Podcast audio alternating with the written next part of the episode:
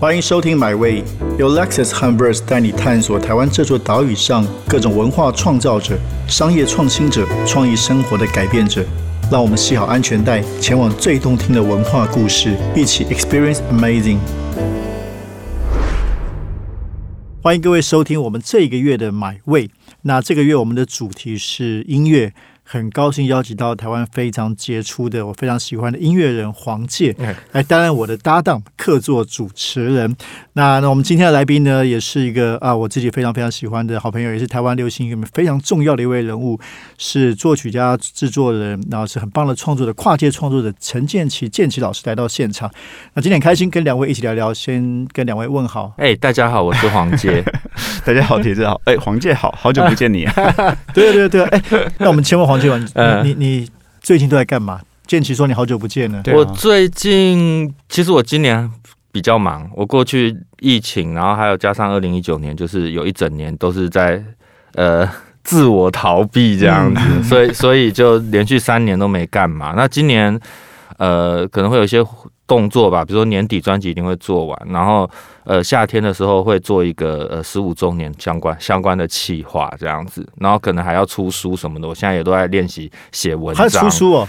对对，我。对啊，想做多做一点事吧，那么久没做事。哎，那你可以部分内容发表在 Verse 上面啊，再写个专栏。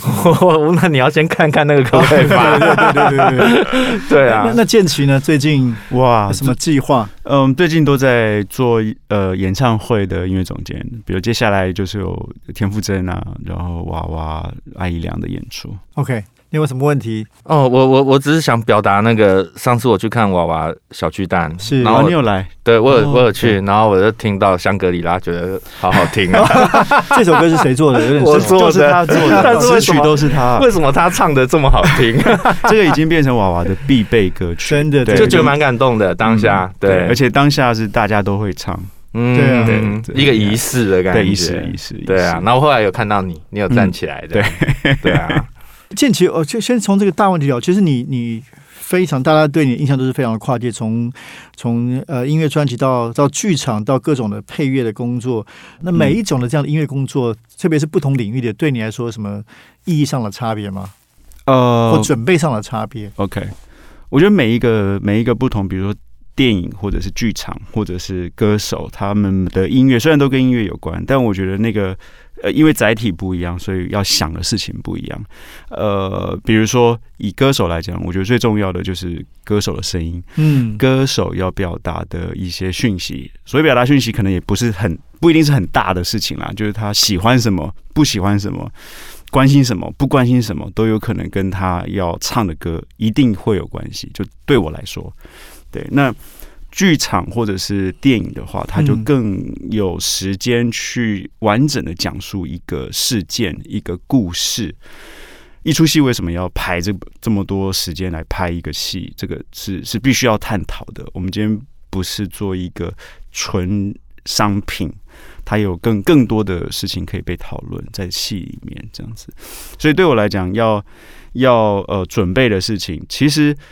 呃，没有真的差很多，嗯，因为我觉得都是从人开始出发。那从人出发，呃，能够讨论的生离死别、关心的事情，但用什么不同的方式去表达它，大概是这样。嗯嗯，你不久前这个过去这这一年了，就完成自己大型的音乐作品《一人之海》，什么什么感什么感觉啊？唰，很唰，哎，不一样哎，因为我比如说当制作人在幕后，对啊，即使我以前有上台表演，可是都是当歌手的键盘手，是，所以我不是主角。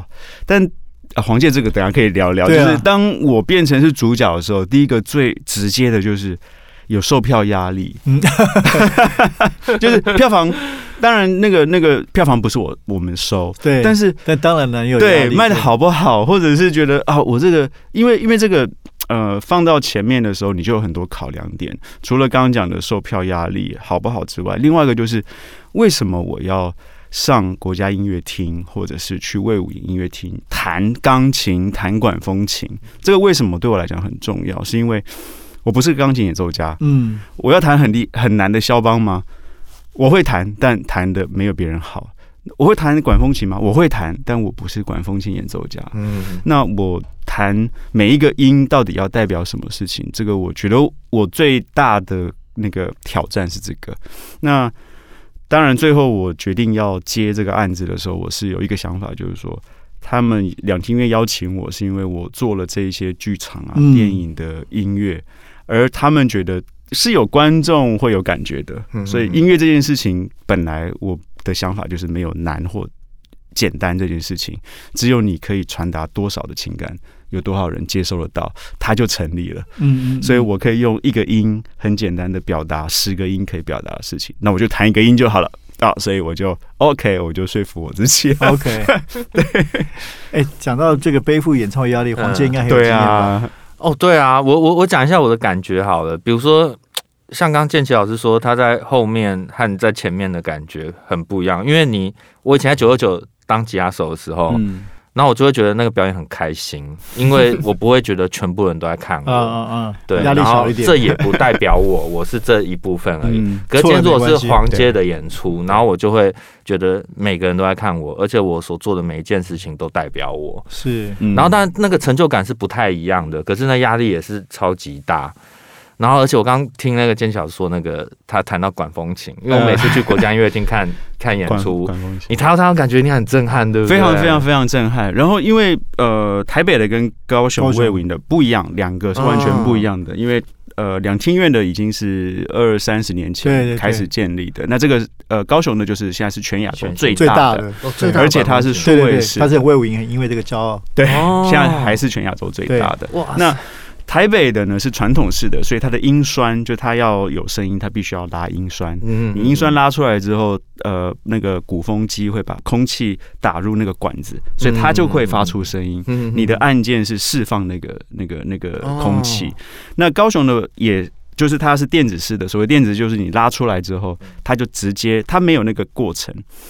呃，台北的是有音栓，是比如说我拉到一半的时候，它的气只有一点点，那你可以拉到完整，它就是完整的古风。嗯。那在古典的弹管风琴的方法是，你决定音色全部拉出来之后，你才弹，嗯。所以声音是饱满的。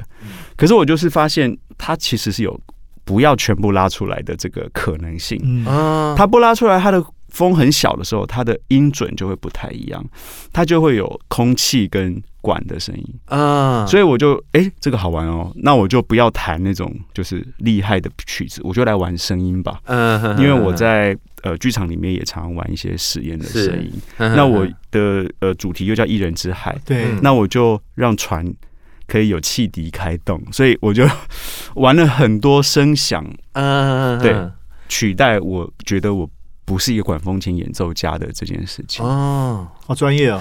对啊，所以这是你第一次弹到真的管风琴的吗，对啊，是我第一次。然后我觉得很好，就是两厅院跟魏武营都可以让我去 book 他们没有用的时间，让我去尝试。嗯因为很不一样，就是即使两台都是管风琴，可是它的按钮、它的管子的数目、它的音高的分配都不一样。嗯那高雄更好玩的就是说，因为它有两台两座，一座在左边是很大的一座，一座在右边是小比较小的、比较巴洛克的嗯的管风琴。嗯，但是呢，它的左边这一台是可以同时控制右边那一台的，哦。所以意思就是说我可以做 stereo 的声音，我可以这边出声音，这边再出声音，或同时，所以它就会有一种我觉得电子感。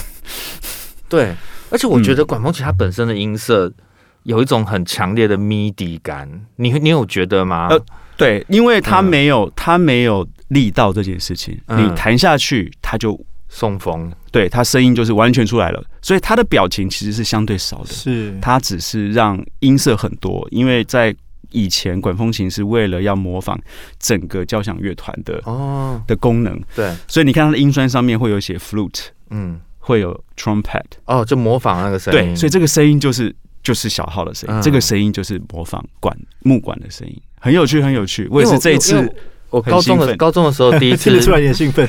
第一次听到那个的管风琴曲，就是巴哈的那个 D 小调初级曲副歌，嗯，嗯。那我就觉得哇，这个是十六世纪的音色嘛，听起来很像很像电子的超科幻的嗯嗯嗯，对啊，哎，刚才聊到那个高雄威武营，然后然后其实我们也蛮好奇，因为最近我们比如说这 Verse 二月号杂志做了这个高雄的跟屏东的音乐的场景跟音乐的文化，嗯，那高流在去年底成立，也是受到大家很多的关注。那建奇也是高流的董事，所以哎，高雄对你的音乐养成有什么影响吗？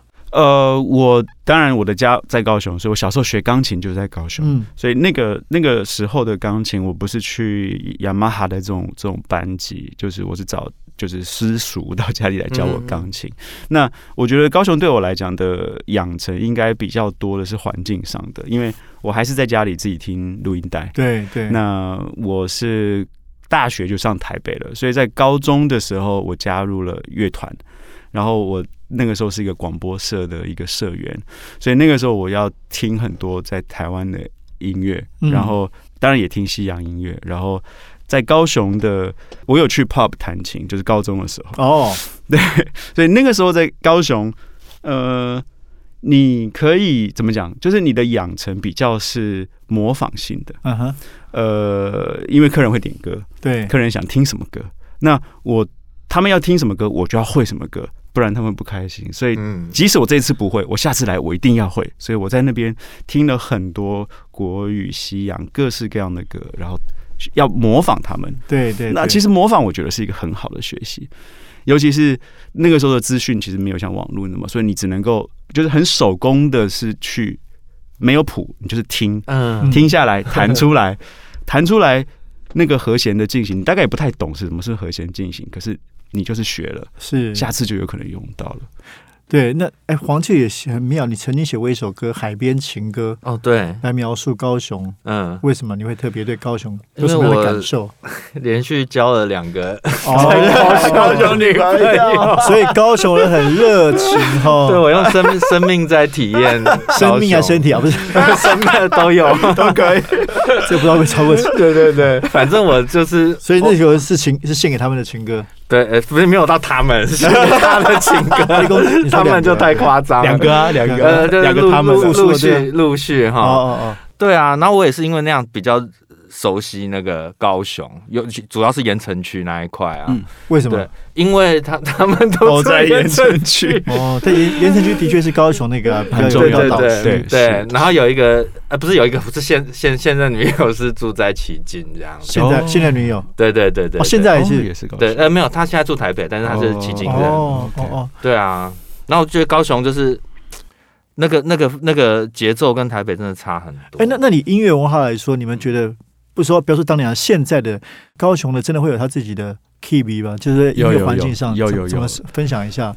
呃，我觉得那个气味它有点难去怎么说去分析，是。但是你可以感受到，比如说，当然我们现在比较熟知的，比如说灭火器、是是是，前前提啊，对它它相对直接，嗯，我觉得跟那个热情的表现有关。比如说在高雄演出，你也会发现高雄的观众是非常直接的，他他比较不会。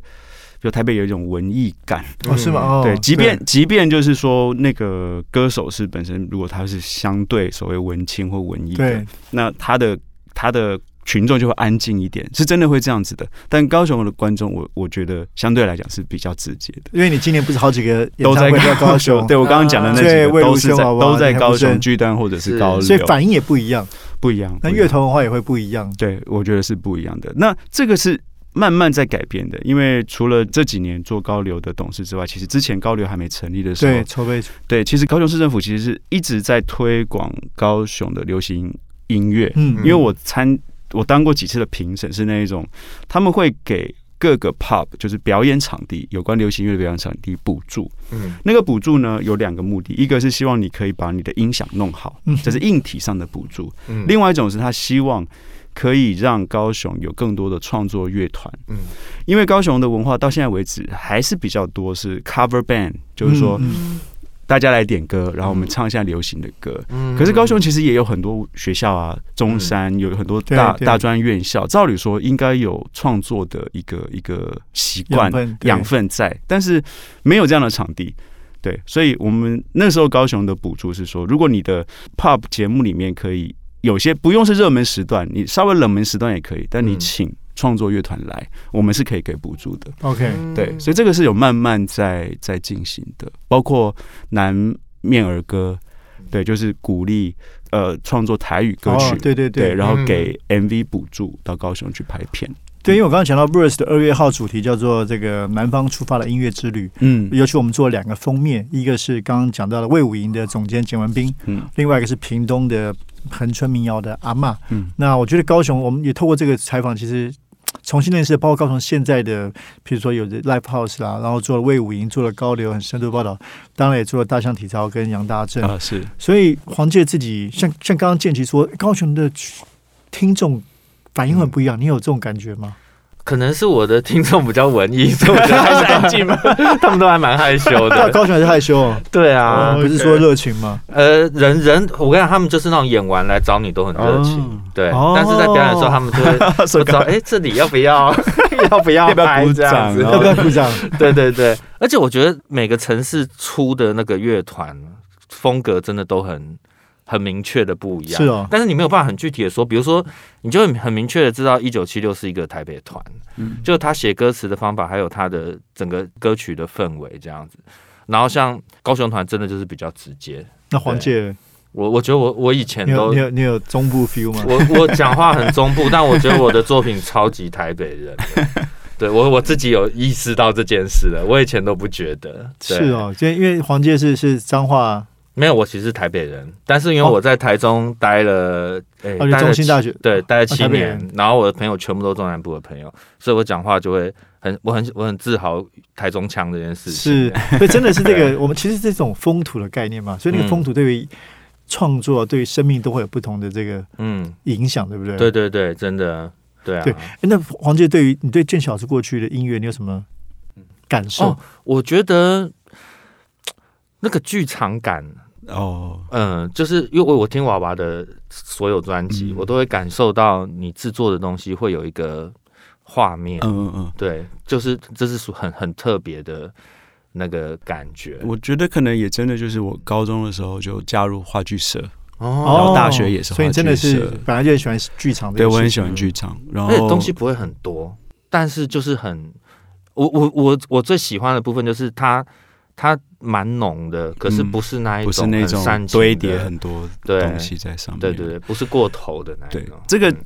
我觉得好像真的就是有一个脉络可以可以寻。比如说我第一次在高中的时候，话剧社，呃，我们自己有一个社团，然后呃呃校庆的时候是需要演出的，嗯。然后那一年我当导演，嗯。那本来我的那个配乐想说，那我就找古典音乐，因为嗯。刚好那个剧本是一个跟呃小提琴家有关系的嗯。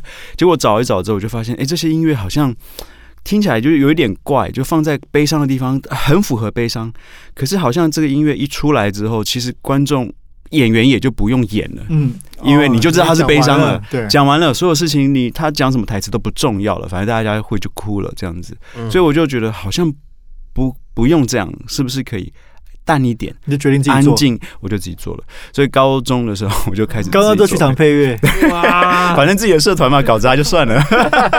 所以我本来也想正想问你这个你的创作之路，所以这很早就有在开始，因为你就喜欢剧场，然后又从小学音乐，对对所以高中开始做剧场配乐。对，然后呃，在广播室的时候就做了片头，因为广播需要需要一个电台的，呃，不是就是我们节目的片头，嗯所以我就做了一个片头，然后就找团员们就来唱。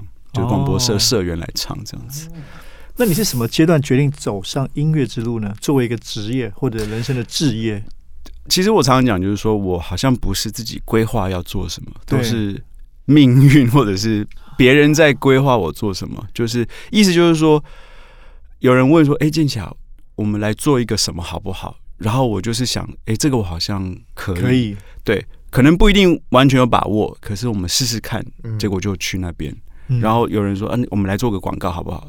我们试试看。”然后试一试，试一试嗯，就变成这样子。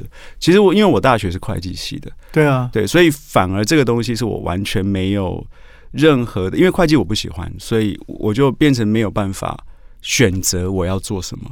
那音乐我又不是一个所谓的职业训练，比如说古典算是一种嗯职业训练，对，所以我真的不确定我要做什么。所以大学的时候并没有想到说将来没有，完全没有，完全所以自己毕业就开始有一些缘分对，然后当然大学的时候我就是做剧场配乐，啊哈。对，然后其实我第一个呃考大学第一志愿是辅大应用美术系，因为我小时候画画反而比较多，所以或许刚才说那画面感也有关系。嗯对，我我我喜欢画面，对，那黄健这个问题，我完全跟他一模一样，哎 就是我我也觉得我我都没有计划，嗯或是人生没有什么安排。我从以前甚至到现在，我都不会觉得都不会去设定说，呃，几岁的时候要干嘛，几岁要要做什么。我觉得，但是我我的状态可能更像是在逃避某一个 某一个未那种未来的未知，啊啊啊啊你知道吗？了解了解，所以都是遇到谁，然后要我做什么，我想做我就做，对，所以从来也就没有想过说这个这个东西会变成一个工作这样子。嗯，你看这个主题很符合我们节目的名称，叫埋位。哦对对啊。人生人生之路。是。嗯。可是你大学就开始玩团嘛，对不对？。对，跟嗯。所以建奇当时并不是玩乐团形式嘛，大学念书的时候。大学的时候不是，大学的时候其实我跟音乐相关，在在学校外面是有一个职业的乐团，哦，就有点像高中的时候我在 pop 弹琴一样，可是那个时候是弹钢琴，就是 piano bar 的感觉。嗯但是到大学的时候，就是一个 band，一个一个完整的所谓摇滚乐团。对那摇滚乐团其实做的事情差不多，就是要听歌，然后抓歌，客人点什么我们要会什么。嗯可是那个要求就更高了，因为因为是一个团，所以在团里面，我觉得我有学习到，比如说频率的分布，然后各个乐器做什么，然后编曲的概念，因为我也模仿很多国外的、台湾的一些编曲的样子。对对。好啊，我们接下来聊，就其实其实建奇这边今年有个大的活动，因为你自己有个品牌，好多音乐，然后即将推出第一届。这个名字非常可爱，好多好多畅谈季。哎，在聊这个活动之前，可不可以先聊聊好多音乐这个品牌？OK，因为你从个创作的走向一个这个品牌的这个创办，其实是是是另外完全不一样的路，是这个跟大家介绍一下。OK，好多音乐就是也是一个误打误撞。为什么？因为我本来也就是只有签魏如萱一个人。那后来我到国际唱片公司上上班工作的时候，发现其实两边是需要有一个桥梁的。两边就是说，唱片公司会需要好的音乐内容，嗯然后呃，indie 或者是相对还没有很很很成熟的艺人会需要资源。那我在公司当做一个音乐总监，其实 A&R 有一部分也是要发掘好的产品。那这个工作就刚好，我觉得我可以做这个桥梁，于是就有越来越多的音乐人想要，就是说可以这样子促成这件事情的时候，才成立好多音乐这个品牌。因为如果要直接签到国际唱片公司，有些歌手是会害怕、担心的，嗯就对于创作歌手来说，所以刚好我可以做一个这个桥梁，所以真的是误打误撞，就是为了要。那我就成立这个品牌。那这个品牌现在有多少的 artist？还是说你们经营的模式？呃，现在有四个 artist，那呃，经营的模式一样是不会只是好多音乐自己对单打独斗，我们还是跟唱片公司合作。那我自己还有一个配乐公司，嗯所以现以现在来讲，包括呃影视的配乐跟嗯影视的歌曲，其实都变成是同样一个一个范畴的事情可以处理。我觉得现在是越来越多影像跟音乐结合的一个时对代。对，好啊。那所以这个好多好多畅谈季是 是怎么回事？来的？对啊，其实这个是我本来的一个很小的一个想法而已。这个想法就是说我希望，呃，因为一般在呃工作的时候，经纪人跟歌手都会是各自有各自的活动，嗯可是好多音乐没有一起办一个活动的经验，嗯。或者是说，我觉得这好像可以凝聚一个向心力，或让我们自己发掘好玩的事情。因为我都一直跟同事讲说，如果好多音乐就是只有我老板想要做什么，我们才做什么的话，那就只有一种样貌。可是如果是有同事想要做什么，我们就来做什么的话，那他就会有各式各样不同的样貌。嗯对对对。对，所以好多好多畅谈集就是这个机缘之下，我们同事们想出来啊，我们可以做这个事情，然后又跟我们公司的文化有关系，因为是好多加上好多，就会有创造出更多的东西出来，大概是这样吧。所以你是哪四个 artist？呃，魏如萱，然后 Chris Crispy 吹乐团。是嗯对，然后呃，许寒光，还有无限，无限，对所以这是一个那为什么是畅谈季？所以他有唱也有弹，也有有唱也有弹。呃，因为好多音乐的歌手都是以创作为主，所以我们觉得创作这件事情，呃，好像可以被讨论。那这个讨论呢，如果只是音乐记的方式，大家就只是只是演唱，所以你可能只能够在歌曲跟歌曲之间简单的讲一下，就是啊，我写这个歌的原因啊，感受是什么。但音乐怎么被创作出来这件事情，好像就没有真的。当然，被被坊知道哦，间对对对，房间当然有很多不同的讲座，对，但我觉得放在音乐季里面好像还没有，所以我们就说，那我们来做这件事情。那跟创作有关的，当然不只是只有音乐，还包括影像。呃，MV 导演，所以我们这次邀请了两位 MV 导演殷正豪跟 Birdy 来一起谈影像这件事情。他跟创作有关，他们怎么看我们歌手、创作人创出来的创作出来的歌曲，到你们耳朵里面，你们会把它转化成什么样子的语言跟呃讯息？因为我觉得现在 MV 导演其实也都很有创作欲，对对对对他们不不会一就是看图说故事，就是这边歌词怎么样就拍怎么样，对啊。是，所以这也是一个创作的一个另外一个面向嗯。可以讨论的。你不觉得行销计划也是一种创作？对，啊，是啊因为我自己当老板以后，我感觉到这件事情黄。老板，是啊，黄老板，对啊，就觉得好国王硬哦，这超硬的哎你，说什么？你你你什么意思？你说行销计划也是一种创作，也是一种创作也是一种创作，就是你要假装你在做黄界，但我就是黄界，你知道我意思吗？那个感觉超超不正常的。对，你要，但是你还是得跟你的伙伴讨论这件事情。嗯嗯，那你像你在做这些，我像我你说我说呃，你你要办的这个好多好多畅谈季，我觉得这算是一个大事情。你之前会很犹豫很久吗？不会，也不会，对，就是嗯我我的个性是不太犹豫的，就是像说别人规划呃计划我想要邀我去做什么，嗯我就觉得那就试试看，因为我觉得没有损失啊，哦，嗯，是是是，对有啊，卖不票卖不好我就损失了，投资就是投资损失，但是我觉得。我我比较乐观了，就是钱可以解决的事情都不算太太大的事情。对哦。酷哎，你是什么星座啊 我？是水瓶座，哎，跟我一样，为什么差那么多？所以你当老板就比较保守。我想超多，对，但是但是我觉得这也蛮有趣的，反而在因为我以前只是还呃在烽火之夜的时候，我就是一个歌手，对，嗯，所以上台前你的那个焦虑完全都在演出上面，啊是是是，然后现在你自己当老板，变成你上台前的那一段时间，你会担心很多事情，嗯嗯，然后你反而对。演出那个焦虑被分散了，就不会这么的集中，这样 就另外一种感觉。很黄健很久没有演出了，呃，我二零二零年有演一个那个，对吗对那也快两年了。对，，快两年就演一个专场，对很怀念吗？怀念吗？舞上台台上的感觉。哦，那一次感觉还蛮蛮蛮混乱的，因为是我第一次当老板，哦所以负责很多事情。然后你直到你在台上演唱一边唱一边想很多事情。哦不不不，上台的时候你才觉得哦天哪，我我终于自由了。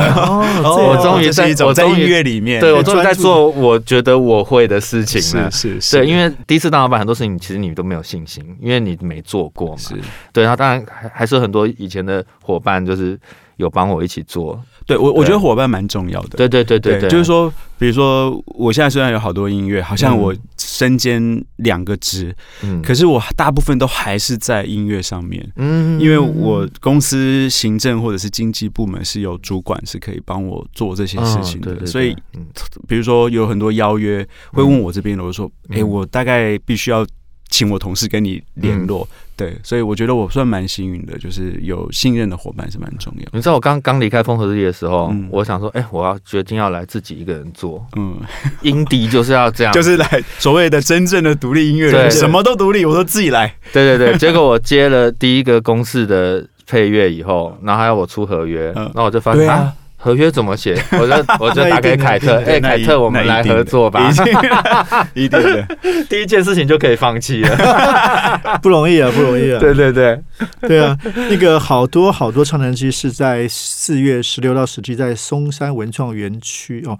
那这阵容非常坚强，除了刚才建奇讲到好多艺人，其实还有很多人有参与，田约翰的、安普啊，甚至张震岳还有我们这个月的另外一个来宾 Lucy 都有参加。还有李全哲，哇这哎，也是。还哇，有最最近还有最阿汉，最潮的这些人，还有个 YouTube 阿汉，啊，对，然后其实真的就是好多加好多，所以这个好多我觉得可以是各式各样的，比如说好。多是你们自己，后面好多是各种可能，对对对对对，所以我就觉得，如果还有明年的话，就是说，希望今年当然反应会很好。一定对，那很好的话，明年可以再稍微扩大一点。我我乱讲，比如说，如果是一个歌手加一个厨师，会是怎么样？